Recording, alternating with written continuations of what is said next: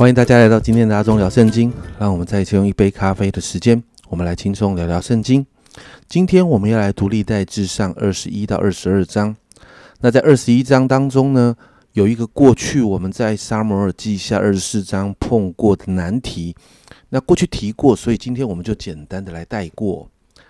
那这个难题在哪里呢？这个难题在一到二节，撒旦起来攻击以色列人。激动大卫数点他们，大卫就吩咐约押和民中的首领说：“你们去数点以色列人，从拔示巴直到但，回来告诉我，我好知道他们的数目。”好，这是在二十一章一到二节这里说的。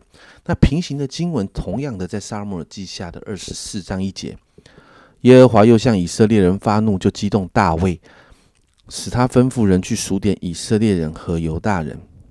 那这两节平行的经文有一个问题，就是到底谁激动大卫去数点以色列百姓？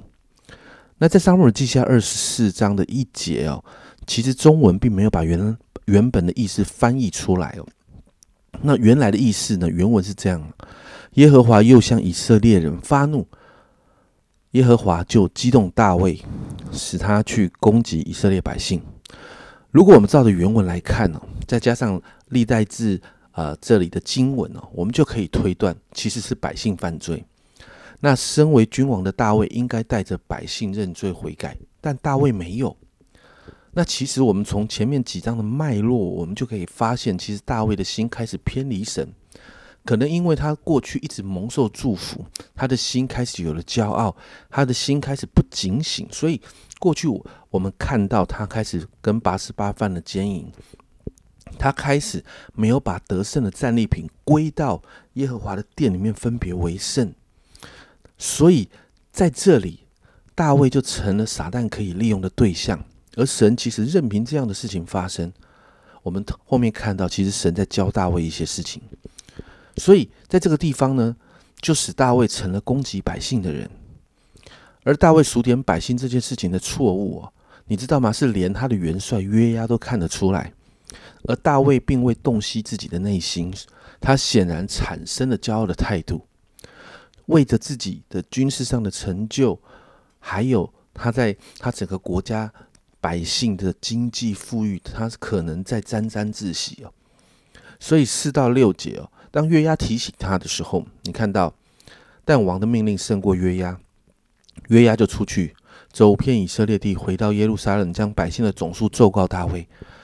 以色列人拿刀的有一百一十万，犹大人拿刀的有四十七万，唯有利未人和便雅悯人没有数在其中，因为约押厌恶王的这命令。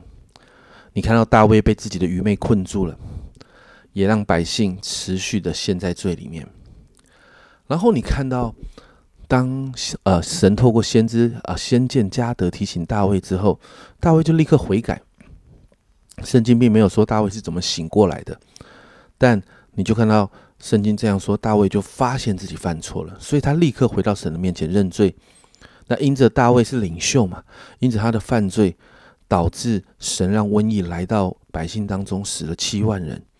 很多人说啊，这是完全都是大卫的责任，没有错。身为君王，他一定有责任。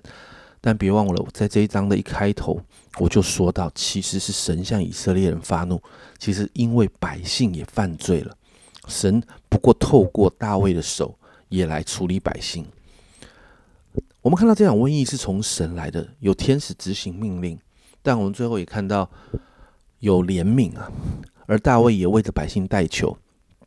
最后，我们看到大卫在耶布斯人阿尔南的禾场上为耶和华筑一座坛。而大卫最终买下了这一块土地，大卫献祭，瘟疫就止住了。你知道吗？这个土地，这一个河场，正是日后所罗门王建殿的地方。在这张经文最后有提到一个很有趣的事情，就是大卫吓坏了。在三十节，大卫不敢前去求问神，因为惧怕耶和华使者的刀。这里的惧怕，其实在原文的意思就是吓坏了。而在这样的经历的这样的经历啊，其实对大卫对当时的大卫是有帮助的，因为好像当头棒喝一棒敲醒他，让他的心可以回到神的面前。而进到二十二章，你看到大卫开他的心开始回到神面前的时候，你就看到大卫就开始预备回到本来神要要他做的事情，就是开始预备建造圣殿的材料。在第五节，大卫说：“我儿子所罗门还年幼娇嫩，为要耶啊要为耶和华的建造的殿宇必须高大辉煌，使名誉荣耀传遍万国。所以我要预为殿预备材料。”于是大卫在未死以未死之先预备的材料甚多。大卫其实自己想要为神建造圣殿，但是因为大卫是战士，经文里面提到打仗当中他流了许多人的血，所以神呢不许他建造圣殿，改由他的儿子所罗门来建造。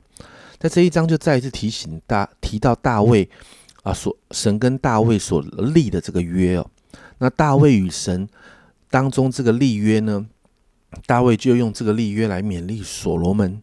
这一个勉励当中提到一个很重要的部分，就是在十三节：你若谨守遵行耶和华借着摩西吩咐以色列的律例典章，就得亨通。